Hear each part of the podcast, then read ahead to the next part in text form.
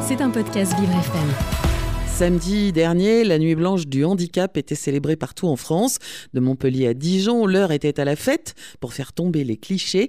À Boulogne-Billancourt, même le temps menaçant n'a pu gâcher la fête grâce à une équipe de bénévoles soudés. Bonjour Fabien. Bonjour Dominique. Le ciel est gris pour ce samedi du mois de juin. Le bleu, nous le retrouvons dans les costumes de la flopée de bénévoles qui s'activent pour que la manifestation se déroule au mieux, malgré les risques d'orage. Il faut dire qu'il est rare de voir autant de monde présent sur la nuit du handicap de Boulogne-Billancourt, selon Nicolas Lebec, bénévole à la nuit du handicap depuis trois ans. Moi j'y suis parce que mon beau-frère, il gère en fait toute une partie de l'événement chaque année, depuis plusieurs années, et lui il travaille à l'OCH, donc ça c'est un organisme chrétien qui aide les personnes en situation de handicap, les familles en situation de handicap.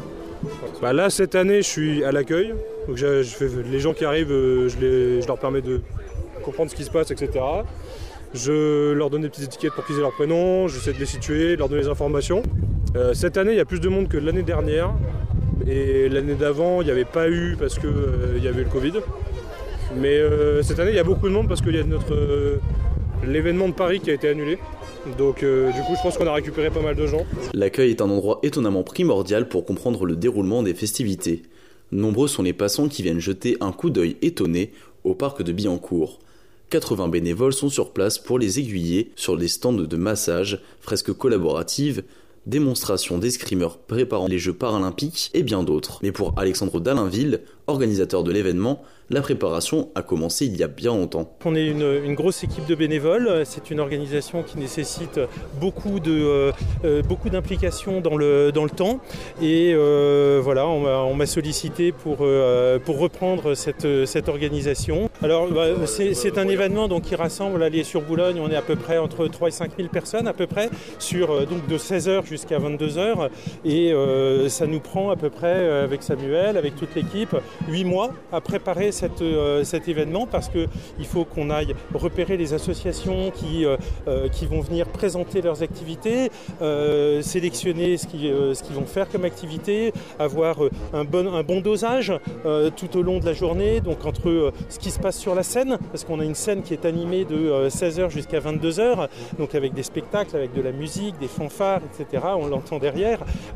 donc voilà, c'est 8 mois de préparation à peu près, plus ou moins intensif. Là, ces dernières semaines étaient assez intenses, mais euh, c'est dans la joie, la bonne humeur. Les bénévoles vont euh, dans les écoles autour de Boulogne, par exemple, et ils vont présenter dans des donc les classes de CM1, de CM2, avec des personnes en situation de handicap et qui viennent expliquer leur quotidien, qui viennent expliquer ce qu'ils font, comment ça se passe aussi l'ennemi du handicap. Donc c'est de la sensibilisation pour que les enfants puissent vraiment comprendre ce que c'est que le handicap. Dans l'équipe de 20 bénévoles qui ont travaillé toute l'année, on retrouve aussi certaines personnes en situation de handicap.